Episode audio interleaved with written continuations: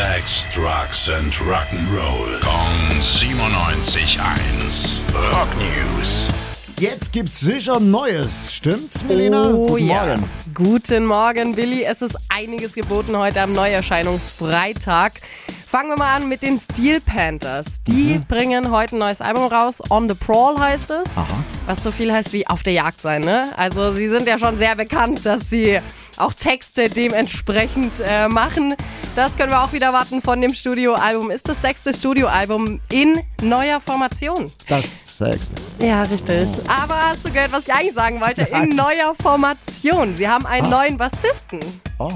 Und zwar genannt Spider. Der ist jetzt ganz neu mit dabei und deshalb kann man sehr gespannt sein, was da so alles passiert auf dem neuen Album mit dem neuen Bassisten.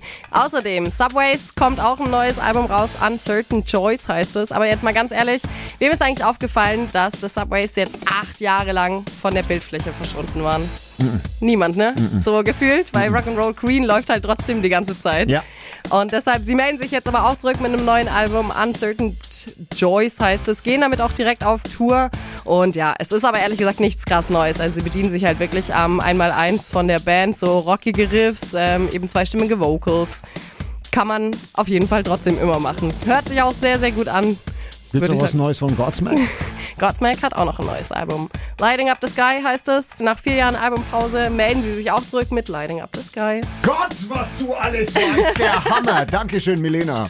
Rock News. Sex, Drugs and Rock'n'Roll. Jeden Morgen 9 um kurz vor 8 in der Billy Billmeyer Show. Gong 97.1. Frankens Classic Rock Sender.